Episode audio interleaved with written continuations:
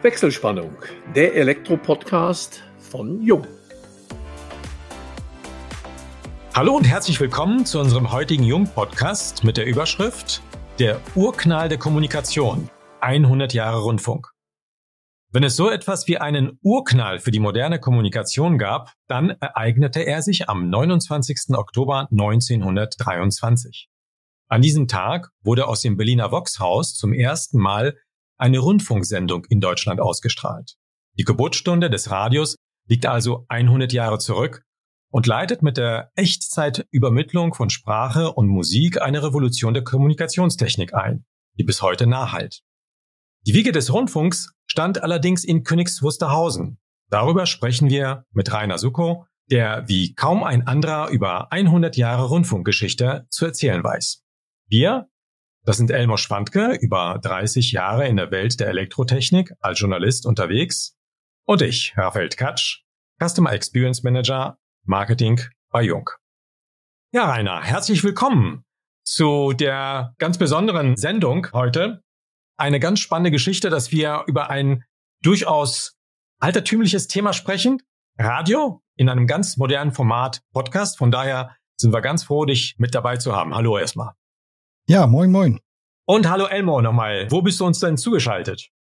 Ja, hallo Raphael, vielen Dank für deine einleitenden Worte. Ich sitze wie immer im Oberallgäu und freue mich natürlich. Auch herzlich willkommen, Rainer, an dich, dass wir heute in drei verschiedenen Bundesländern diesen Podcast quasi veranstalten. Raphael, du bist in Niedersachsen. Ich nehme an, du sitzt aktuell in Braunschweig oder irre ich mich? Genau, das passt in Braunschweig und der erste Schnee ist heute gefallen, ja. Und Rainer, du bist uns aus Königs Wusterhausen zugeschaltet, Brandenburg südlich von Berlin. Kenne ich aus meiner Kindheit, wenn wir damals noch DDR Verwandte besuchten und immer die S-Bahn Richtung Königs Wusterhausen nahmen. Insofern alles vertraute Gegenden und ja, freut uns ganz besonders. Raphael hat's gesagt, 100 Jahre Radio. Darüber möchten wir natürlich heute mit dir sprechen, über die Anfänge, über die Schwierigkeiten, über die großen Glanzpunkte, neudeutsch nennt man das ja heute Highlights, und was vom Radio in Anführungsstrichen heute übrig geblieben ist und wie die Perspektiven sind. Aber zunächst zu deiner Person, Rainer. Ich habe gelesen, du bist Nachrichtentechniker. Vielleicht stellst du dich unseren Zuhörerinnen und Zuhörern einmal kurz vor und erzählst so ein bisschen, was dich zum Thema Radio hingeführt hat oder wer und woher die Begeisterung dafür kommt. Ja, also das ist schon allein im Podcast wert. das ist viel. Ich habe eigentlich, seit ich denken kann, mich für technische Dinge interessiert und schon als kleiner Junge angefangen zu basteln. Und zwar zu basteln in alle Richtungen, also jetzt nicht nur elektronisch zu basteln, sondern also mein, ich weiß, dass ich mir aus Schrottteilen Fahrrad zusammengebaut habe, dass ich an dem ersten Moped, was ich hatte, rumgeschraubt habe. Und aber mit elektrischen Bauelementen habe ich immer schon gerne Dinge getan. Es hat eigentlich damit angefangen, dass mein Bruder irgendwann mal kam und sagte, komm, lass uns mal ein Radio bauen. Und dieses erste Radio, dieser erste Empfänger, der war so in der freien Verdrahtung zusammengelöstet, alles mit gebrauchten Bauelementen und noch Germanium-Transistoren und ungefähr Schuhkarton groß. Und immerhin konnte ich einen Sender damit empfangen. Ich vermute irgendwie so ein Lang- oder Mittelwellensender. Ich weiß, ein Sender kam raus mit so einem kleinen Kopfhörer. Das war jetzt vom Hörgenuss nicht so besonders großartig, aber dieses selber bauen war natürlich toll. Und in der Folge dann wurden die Radios kleiner und vielfältiger in der Art des Bauens. Also eins meiner Highlights im Radiobau war, dass ich mal einen kleinen Geradeausempfänger gebaut habe, der in so eine kleine Fahrradreparaturschachtel gepasst hat. Und diese Schachtel mit dem Radio habe ich dann mit in den Unterricht genommen, hatte das Radio also in der Hosentasche und den Kopfhörer in der Hand und konnte also während des Unterrichts Radio hören. Das war natürlich ein großes Highlight. Mich hat aber Radio eben wieder aus der technischen Sicht vor allem interessiert. Inhalt war anfanglich gar nicht so sehr mein Ding.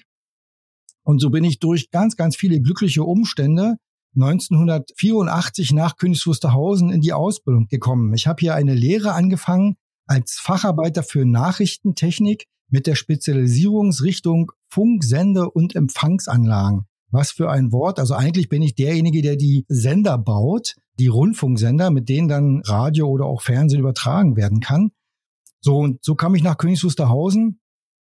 Und ich muss sagen, dieses Thema Funkerberg in Königs Wusterhausen hat mich gefangen und ich gehe hier auch nicht wieder weg. Bin zwar seit 1991 in einem ganz anderen Bereich in der Ausbildung unterwegs. Berufsausbildung mache ich bei der Telekom AG im technischen Bereich zwar, aber überwiegend kabelgebundene Technologien übrigens. Aber die Wiege des Rundfunks hat mich einfach gefangen. Und als das Museum entstand, sind ja ganz viele Dinge auch entstanden, die man machen kann. In so einem Museum, so ein Museum ist unglaublich vielfältig. Da gibt es ganz viele Menschen, die sich ehrenamtlich in unserem Förderverein Senderkünst Wusterhausen mit Dingen beschäftigen und unter anderem machen wir eben dann auch Radio und erzählen übers Radio. Das ist ja wirklich ganz spannend, wenn ich nochmal auf das Buch zurückkommen darf. Es handelt ja eigentlich von der Rundfunkgeschichte. Und du hattest eben gerade angesprochen, dass dich eigentlich vom Anfang an die Technik fasziniert hat. Deswegen hast du ja auch den Berufsweg gewählt. Aber Rundfunkgeschichte, das ist eigentlich eine Kombination aus der Technik, die sich sicherlich auch weiterentwickelt hat, und den Inhalten.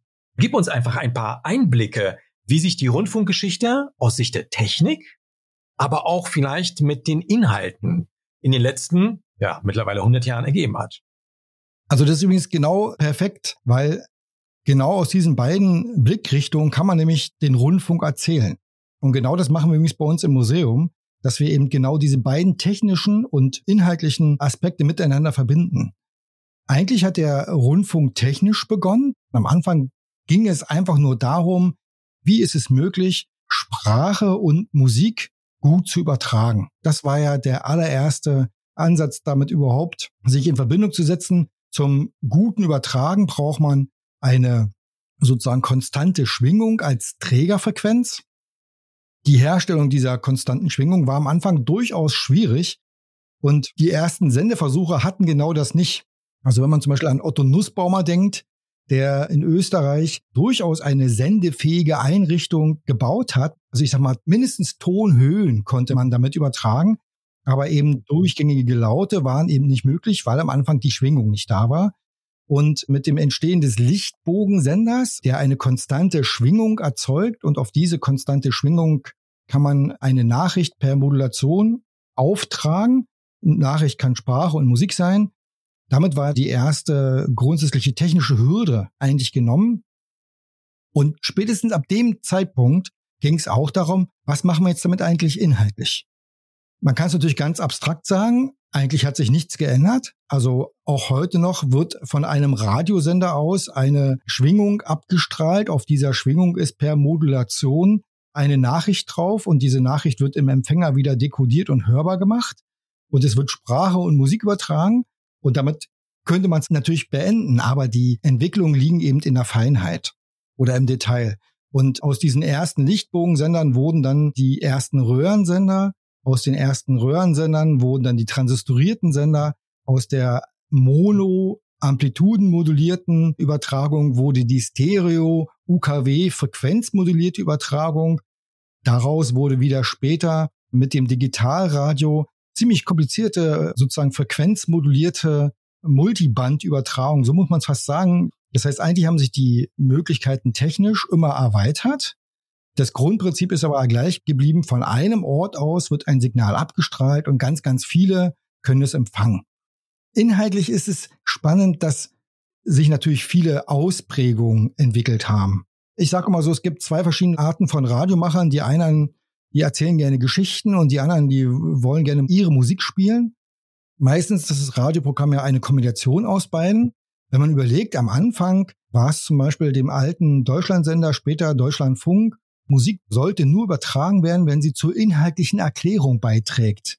Eigentlich noch viele Jahrzehnte hat man in der Musik beim Radio zwischen Unterhaltungs-, Rundfunk, U-Musik und E wie ernster Musik unterschieden. Und die ernste Musik, das war die gute. Und die Unterhaltungsmusik, das war, naja, hm, so. Was man aber heute sagen kann, ist, dass sowohl technisch als auch inhaltlich die Möglichkeiten unendlich sind. Also spätestens mit dem Übertragungsmedium Internet kann eigentlich jeder alles realisieren. Also die Einstiegshürden sind extrem gering geworden in beide Richtungen. Kleine Rundfunksender konnte man immer schon gut bauen. Das Problem ist ja dann die Reichweite wenn ich so einen kleinen 100 Watt Piratensender habe, da komme ich unter Umständen nicht so sehr weit. Heutzutage ist es alles überhaupt kein Problem. Eigentlich kann jeder, der sagt, ich will mal ein bisschen Radio machen oder Programm machen, einen Podcast oder einen Livestream aufsetzen und kann loslegen. Genau, und so wird man es vielleicht ein bisschen so sehr abstrakt, aber runterbrechen. Das ist ganz spannend, dass wir eigentlich tatsächlich heutzutage alle Moderatoren werden können und unsere eigenen Inhalte generieren können. Das können wir ja letztendlich auch über Social Media. Da kommt aber ganz schnell die Frage der Glaubwürdigkeit und ich glaube, dass das Radio weiterhin die höchste Glaubwürdigkeit hat. Gab es in der Rundfunkgeschichte so Episoden, die inhaltlich tatsächlich die Verbreitung, die Sympathie fürs Radio noch erhöht haben, wie zum Beispiel vielleicht die Olympiade oder vielleicht die Mondlandung. Ich meine, gut, da gab es ja schon letztendlich den Fernseher, alle haben vor dem Fernseher gesessen.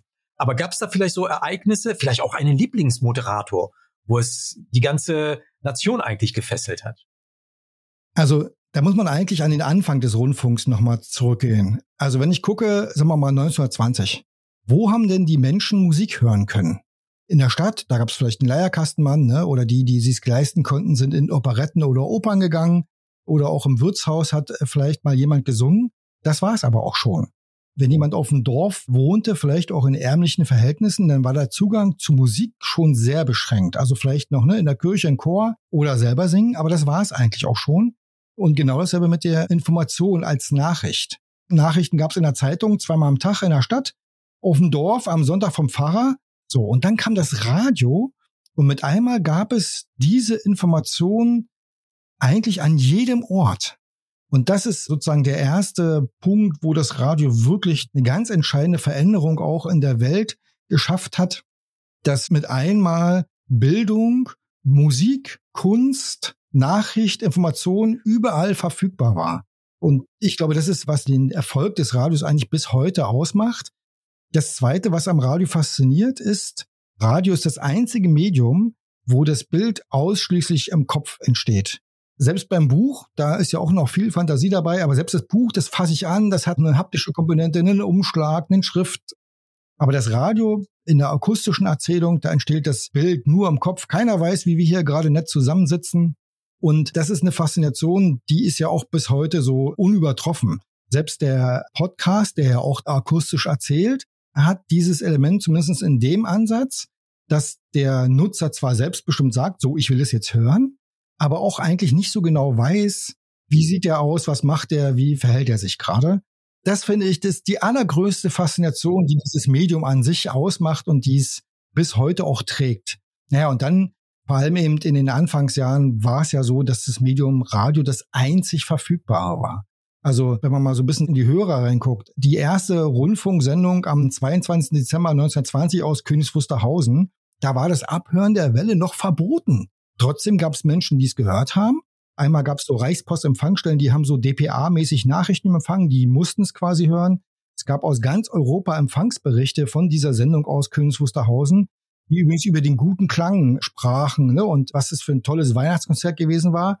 Und man kann aber auch davon ausgehen, dass es Schwarzhörer gab, weil das Bauen, das Basteln von Empfängern, von Detektorempfängern war auch damals schon eigentlich relativ einfach möglich. Dann nehmen wir den nächsten Schritt, offizieller Rundfunk. 29. Oktober 23, also knapp drei Jahre später. Offiziell gab es übrigens nicht einen einzigen Hörer, weil der erste offizielle Hörer erst zwei Tage später zugelassen wurde. Das war der Herr Wilhelm Kohlhoff aus Berlin. Aber es wird trotzdem Hörer gegeben haben, auch hier wieder Schwarzhörer. Und dann hat es ja ein bisschen gedauert. Und aber 25 war die erste Million da und dann kam die zweite Million und dann hat das angefangen, das Medium Relevanz zu bekommen. Und diese Relevanz hat sich in den, ich sag mal, Nachfolgemedien, Fernsehen, später Internet, eigentlich immer nur verlagert. Ganz früh gab es nur Zeitung, war Zeitung relevant. Dann kam das Radio dazu, dann haben die beiden sich schon die Relevanz teilen müssen, dann kam das Fernsehen dazu und so weiter und so fort. Also es gibt, ich glaube, viele Menschen in unserer Generation so noch, die sich so an einzelne Radioerlebnisse erinnern können. Ich weiß gar nicht, wie das in der heutigen Jugendgeneration ist, ob die eigentlich noch so Erlebnisse haben, weil Radio hören heißt ja dem Gerät zuhören. Da kommt der Begriff her. Und wenn junge Menschen heute in ihrem Handy in der App zum Beispiel, was weiß ich, Radio 1 folgen oder Fritz oder wie sie alle heißen, dann sagen sie zwar Radio hören dazu, aber eigentlich hören sie einen Internetstream. Wenn so vielfältig das Angebot ist, ja, ob man dann so eine wirkliche Ereignisse noch hat, das kann ich gar nicht einschätzen. Aber nochmal auf die Anfänge überhaupt zu kommen, gab es schon in der Anfangsphase. Deutschland war relativ früh, aber es waren nicht die ersten, die international dann letztendlich Rundfunk ausstrahlten. Ich glaube 1909 in San Jose, Kalifornien. Das ist wohl der tatsächliche Urknall dann gewesen, aber nichtsdestotrotz war in Deutschland der Rundfunk weit fortgeschritten und eben vor über 100 Jahren hat dieser Urknall hier stattgefunden. Gibt's da so ein paar markante Meilensteine, wo man sagt, okay, da kommt die Sendergründung, das ist der erfolgreichste gewesen, der bis heute vielleicht auch noch fortwirkt? Hast du sowas im Kopf? Also ganz spannend ist tatsächlich diese allererste Anfangszeit. Man muss ja sagen, dass es am 29. Oktober losging mit der Funkstunde AG in Berlin. War eigentlich eine politische Entscheidung, weil der Druck letztendlich von allen politischen Kräften, da was zu tun, einfach groß war. Und dann bildeten sich ja in Deutschland ganz, ganz viele Sendegesellschaften, neun an der Zahl, also die Mirak in Leipzig und die Bayerische Stunde in München. Das heißt, es entstanden eigene Rundfunkanstalten, die selber für ihr Programm zuständig waren. Weil, und das ist das Spannende, alles war ja live. Und man muss sich so vorstellen, die haben dann jetzt nicht 24 Stunden am Tag gesendet, sondern die haben eben einige Stunden am Tag gesendet. Tatsächlich sehr schnell schon mit einem Mittagsprogramm. Und auch abends wurde sehr viel Wert darauf gelegt, dass abends Programm gesendet wurde ab 8 Uhr, also 20 Uhr war wirklich damals auch schon irgendwie so eine magische Zeit, wo es losging mit den besonderen Sendungen.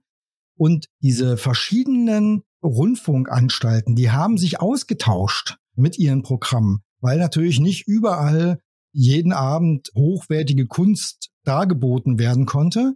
Die einzige Alternative war die Schallplatte, aber die Schallplatte damals, ne, drei Minuten, dann war es vorbei.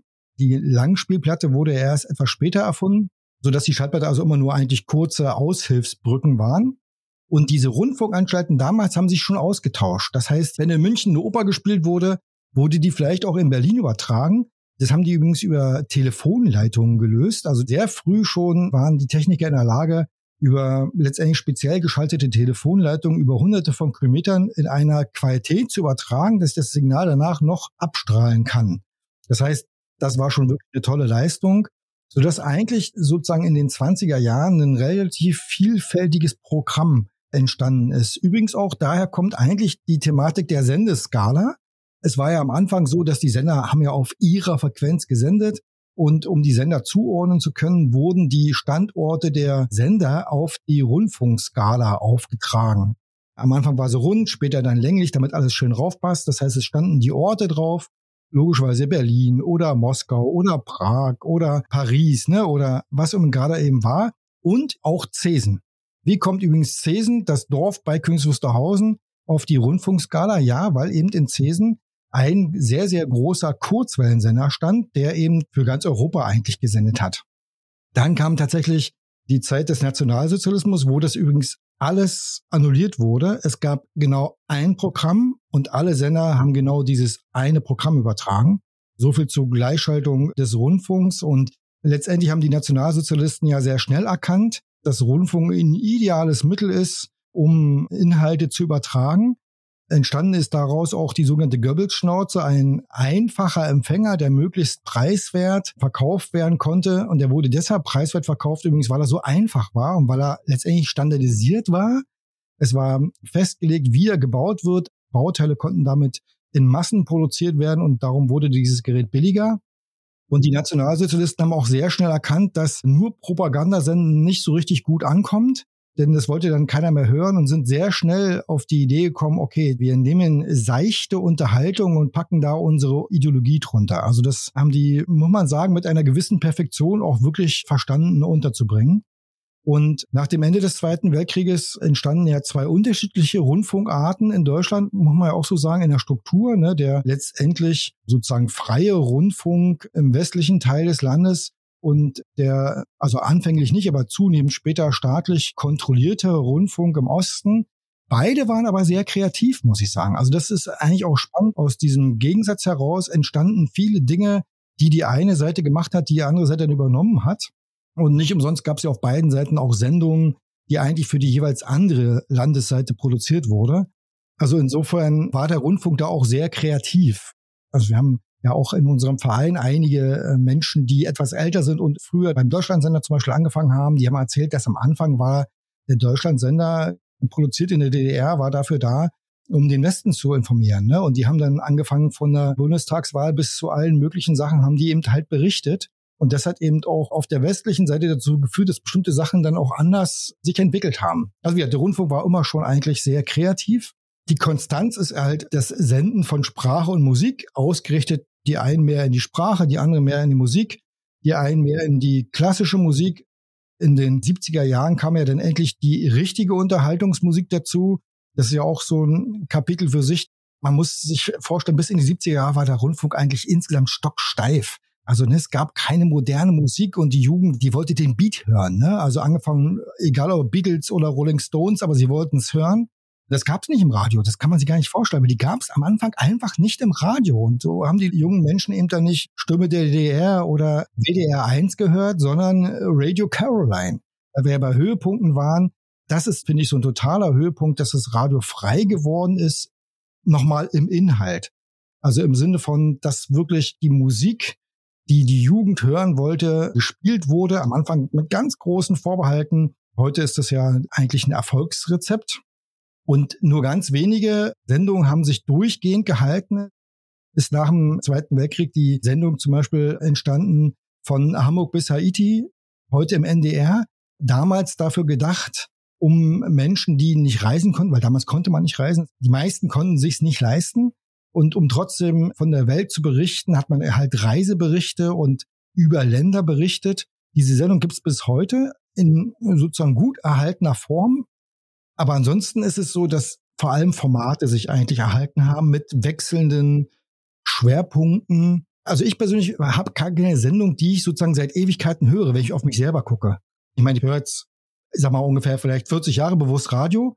Und es gibt Menschen, die ich folge, und das ist nochmal ein ganz wichtiger Punkt beim Radiohören. Man folgt Persönlichkeiten, man folgt Menschen gerne. Aber das ist so eine konstante Sendung, die schon immer gab. So, ich sag mal, ne, so wie die, auch wenn jetzt gerade bald vorbei ist, wetten das, ne, so die Instanz im Fernsehen oder Tagesschau, ne, oder so. Das wüsste ich fürs Radio gar nicht zu benennen. Aber ich vermute, es liegt auch daran, dass das Angebot schon von vornherein im Rundfunk viel größer war. Ich glaube, das macht den großen Unterschied aus dass sich einzelne Formate nicht dauerhaft gehalten haben. Aber du sprachst, als du auf die Zeit im Dritten Reich kamst, was Interessantes an. Ich habe mal gelesen, als das Internet kam, hat jemand gesagt, das ist ein Instrument für Demokratie zu sorgen, weil jeder sich alle Informationsquellen zugänglich machen kann. Und das ist beim Radio zwar eingeschränkt so gewesen, weil es wurde natürlich als Propagandainstrument missbraucht. Auf der anderen Seite, gerade wenn ich an die Zeit während des Zweiten Weltkriegs denke, es war ja auch die Hochphase, als BBC kam, also BBC London. Meine Eltern hatten das noch erzählt. Um neutrale Berichterstattung zu erhalten, hat man BBC gehört, was verboten war zu diesem Zeitpunkt. Und Thomas Mann hat ja eine eigene Sendung dort produziert. Auch da konnte man sich eben die andere Seite anhören. Und du hattest gesagt, bis in die 70er war der Rundfunk stocksteif. Das kann ich unterschreiben. Aber in den 70ern ging es dann los und es wurde auch dann propagandistisch genutzt, weil in der Schulzeit in den 70ern hörten wir beispielsweise den Soldatensender das kam aus der DDR oder es kam DT64. Das heißt, da haben beide Seiten den anderen versucht zu überzeugen, beziehungsweise sich anders darzustellen, als die Wirklichkeit war. Und das finde ich auch am Radio ausgesprochen spannend. Du hast ein Buch, das wollen wir natürlich gar nicht unterschlagen, über die 100 Jahre Rundfunkgeschichte geschrieben. Der Titel Nomen est Omen, Radio, Geschichten aus 100 Jahren Rundfunk. Sehr spannend, sehr kurzweilig, verschiedene Perspektiven, auch von den technischen Voraussetzungen, wenn ich nur an die Person so Marconi oder Herz denke, bis dann quasi in die Gegenwart. Aber du hast natürlich auch euer Museum thematisiert und Königs Wusterhausen. Und da sind mir mehrere Dinge natürlich aufgefallen. Aber zunächst, man braucht zum Senden und zum Hören für Antennen, man braucht Strom. Und ihr erzeugt seit den Anfängen, möchte ich sagen, mit einem gewaltigen Dieselmotor den Strom. Erzähl uns doch mal ein bisschen über dieses Stromaggregat, was ja naheliegend auch natürlich für unsere Zuhörerinnen und Zuhörer ist, die aus der Elektrotechnik kommen. Also, wenn man einen schönen großen Radiosender haben möchte und damit weit senden möchte, dann braucht man viel Energie. So ein Mittelwellensender, der so, ne, so sechs, sieben, 800 Kilometer weit sendet, der sollte schon, sagen wir mal so 250 Kilowatt Sendeleistung als Trägerleistung sollte der schon haben. Das ist also noch nicht ganz groß, aber schon ziemlich gut groß. 250.000 Watt. Übrigens in jeder Sekunde, in der er an ist, braucht er diese Energie. Und dann ist es so, dass das aber nur die Trägerleistung ist.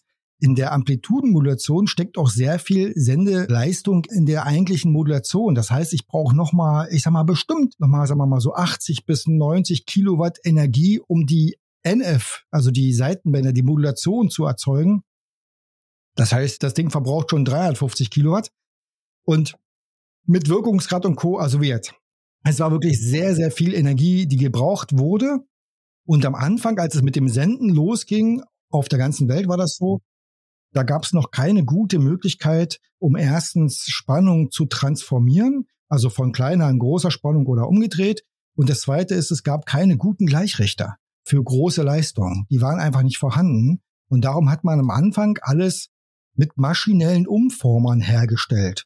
Das heißt also, wo Energie gebraucht, also elektrische Energie gebraucht wurde, wurden Motoren hingestellt, große Dieselmotoren. Diese Dieselmotoren haben eine Spannung erzeugt und mit Hilfe dieser Spannung wurden dann wieder Generatoren angetrieben, an deren Generatoren sozusagen die Spannung entstand, die ich halt einfach brauchte.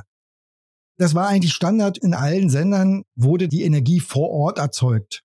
Und als es äh, so eine Konzentration der Sendestandorte gab, fing man natürlich auch an, die Energieversorgung zu professionalisieren.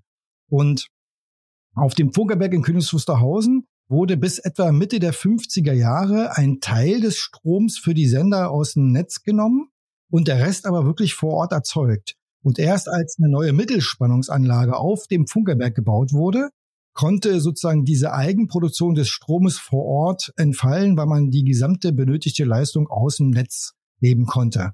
Was aber tun? Was tun, wenn der Strom auch mal ausfällt und den Rundfunksender soll der Strom nicht ausfallen, weil das Programm soll ja laufen. Also braucht man einen guten Netzersatzausfallgenerator und das ist eben unser Deutz Dieselmotor. Also der Motor ist der Antrieb und der Generator hinten dran ist von AEG. Dieser Motor ist 1935 in Betrieb genommen worden, damals noch in Berlin-Tegel mit dem sogenannten Sender Tegel, den man in Berlin-Tegel gebaut hatte, weil Berlin eigentlich die ersten zehn Jahre schlecht versorgt war. Und dann hat man Ende der 20er Jahre beschlossen, wir bauen uns mal einen richtig ordentlichen Sender an Tegel, 100.000 Watt Mittelwellensender, damals das modernste, was es gab. Und da musste auch das modernste in der Stromversorgung ran. Und das war eben dieser Deutz Dieselmotor. Und der ist nach dem Ende des Zweiten Weltkrieges mit dem Sender Tegel zusammen nach Königs gekommen. Und dieser Motor steht bis heute im Senderhaus 1 in dem geschaffenen Anbau der sogenannten Dieselhalle.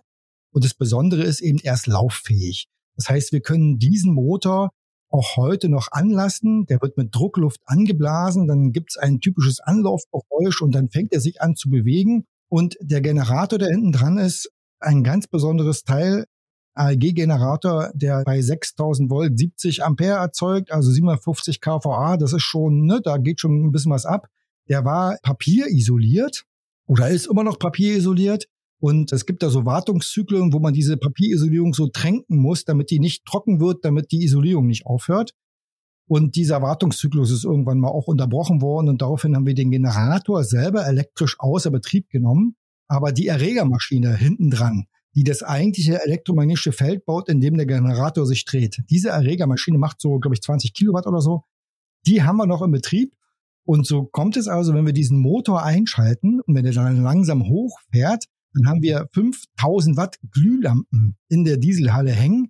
Und mit zunehmender Drehzahl fangen die erst leicht an zu glimmen und werden dann immer heller und erleuchten dann den ganzen Saal. Und man muss sagen, das ist ein Erlebnis, weil eben auf der einen Seite hört man den Motor, man riecht ihn, man fühlt ihn, die Vibration, alle Sinne sind bedient und dann noch diese elektrische Komponente dazu, dass das Ding wirklich noch ein bisschen Energie erzeugt, ist schon toll.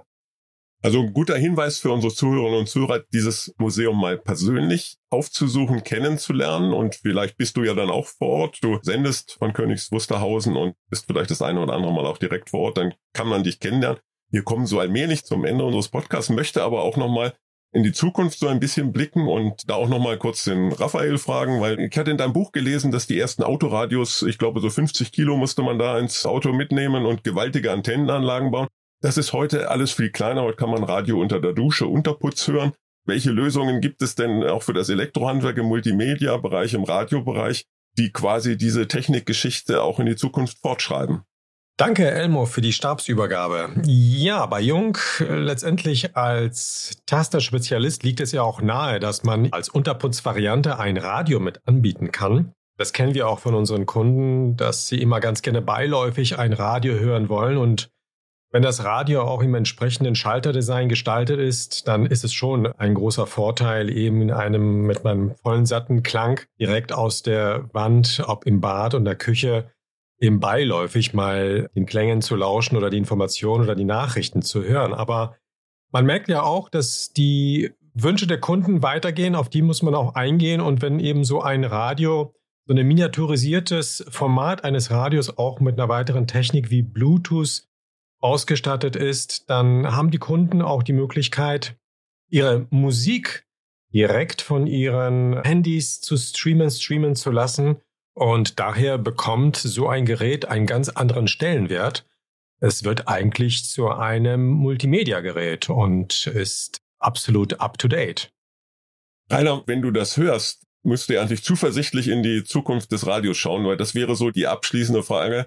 Wie siehst du die Zukunft des Radios gerade vor dem Hintergrund dieser Multimedia-Welt? Ich gehe mal davon aus, du bist Optimist, dass du dem Radio eine große Zukunft nach wie vor gibst. Wie schätzt du das ein? Also erstmal muss ich das Badradio nochmal aufnehmen als Inhalt, weil es gibt tatsächlich zwei Orte, wo Menschen heute auch wirklich explizit Radio hören. Das ist im Auto, ganz oft, weil kein anderes Medium da ist. Und das ist wirklich im Bad, Schrägstrich Küche. Und zwar morgens die regionalen Nachrichten oder überhaupt Nachrichten. Das sind so ganz typische Inhalte, die heute ganz oft noch per Radio ganz klassisch abgerufen werden. Und da hat das Badradio wirklich seine Berechtigung, wobei ich mich immer schon gefragt habe, wie das eigentlich mit der Antenne gemacht wird. Das ist ja beim Badradio dann wirklich immer eine kleine Herausforderung. Und erstmal müssten wir uns ja, wenn wir über die Zukunft des Radios uns unterhalten, einig werden, was ist überhaupt Radio? Ich persönlich in meiner Definition sage, Radio ist ein lineares Programm, also ein ablaufendes, über den Tag laufendes Programm, was von Menschen idealerweise kuratiert wurde, also wo sich Menschen vorher einen Kopf gemacht haben, welche Musik will ich senden, welchen Inhalt will ich senden und gestalten diesen. Das sogenannte lineare Radio. Mir persönlich ist es egal, ob dieses Radio terrestrisch per Antenne übertragen wird oder ob jemand einen Stream hört oder wie auch immer das zum Hörer kommt. Dieses lineare Programm selber hat einen unglaublichen Reiz, etwas, was nichts anderes hat, nämlich den Reiz der Überraschung. Ich weiß nicht, was als nächstes kommt. Ich weiß nicht, was die nächste Nachricht, die nächste Musik ist. Und solange es Menschen gibt, die sich auf diesen Reiz einlassen wollen, wird es auch lineares Programm geben. Ergänzt, muss man ja sagen, wird dieses heutzutage durch solche Formate wie zum Beispiel Podcasts, wo der Hörer ja selbstbestimmt sagt, diesen Inhalt will ich jetzt hören. Ergänzt wird es durch Playlist unserer Streaming-Anbieter, wo auch der Hörer bestimmt, was will ich eigentlich hören. Und da ist für mich eigentlich die Grenze. Das ist eigentlich kein Radio mehr, sondern es ist selbstbestimmtes Abspielen von Inhalten. Aber ich denke wirklich, dieses lineare Programm hören, was andere sich ausgedacht haben in der Reihenfolge, das hat einfach einen bestimmten Reiz auf der Machenseite. Erstmal, ne, ich brauche ja jemanden, der es auch macht. Auch als Radiomacher hat das seinen Reiz und als Hörer auch. Und ich denke, das wird es einfach weitergeben, egal wie es übertragen wird das Radio hat ja im Laufe der Geschichte an Glaubwürdigkeit gewonnen. Und jetzt eben im Vergleich zu den anderen Medien, wo man auch den Inhalt relativ schnell konsumieren kann, wo man nicht lesen braucht, weil das ist durchaus anstrengend. Aber es geht um die Glaubwürdigkeit, weil heutzutage über KI und über alle möglichen Tricks Inhalte so manipuliert werden können, auch schon mal alleine mit der Lippenbewegung, dass man nicht weiß, was authentisch ist und was nicht. Wenn sich Radio diese Authentizität bewahrt, dann ist das aus meiner Sicht auch eine Bezugsquelle für die, sag's mal, in gewisser Weise Wahrheit vielleicht. Klar, natürlich, wir werden ja auch mit unterschiedlichen Inhalten bombardiert, in gewisser Weise. Aber dieses beiläufige Konsumieren von Inhalten, meine ich auch, das wird sicherlich bleiben, weil man ganz gerne heutzutage eigentlich vieles gleichzeitig machen will. Und das Aufschnappen von Nachrichten möglichst kompakt auf dem Audioweg ist sicherlich auch sehr, sehr komfortabel und deswegen bin ich davon überzeugt, dass Radio auch mit natürlich interessanten Inhalten lange Bestand haben wird. Das waren zwei gute Schlussworte. Ich sehe die Zukunft des Radios ebenfalls positiv. Ich nutze das im Büro, ich nutze es aber auch natürlich vor allem während der Autofahrt. Und es ist genauso, ich lese keine Radioprogramme, sondern ich kenne einige Kultursender, ich höre gern lange Interviews und Kultursendungen und dann kann man halt im Radio suchen und bleibt dann hängen, wo es interessant wird. Und das finde ich das Spannende. Und insofern ja, Ganz herzlichen Dank, Rainer, dass du bei uns zu Gast warst. Vielen Dank, Raphael. Wir könnten wahrscheinlich noch eine Stunde weiter plaudern. Aber nichtsdestotrotz, es hat uns sehr viel Spaß gemacht. Damit schalten wir für heute die Wechselspannung frei und bedanken uns bei allen Zuhörerinnen und Zuhörern ganz herzlich. Wir hoffen, es hat euch wieder Spaß gemacht und wenn das so ist, freuen wir uns natürlich über eure Weiterempfehlung. Falls ihr Fragen haben solltet, beantworten wir euch diese gerne unter kundencenter.jung.de. Und möchtet ihr vielleicht gern selbst einmal bei uns zu Gast sein? Schickt uns einfach eine Nachricht. Wir freuen uns auf euch beim nächsten Wechselspannungstalk, dem Jung Elektro Podcast.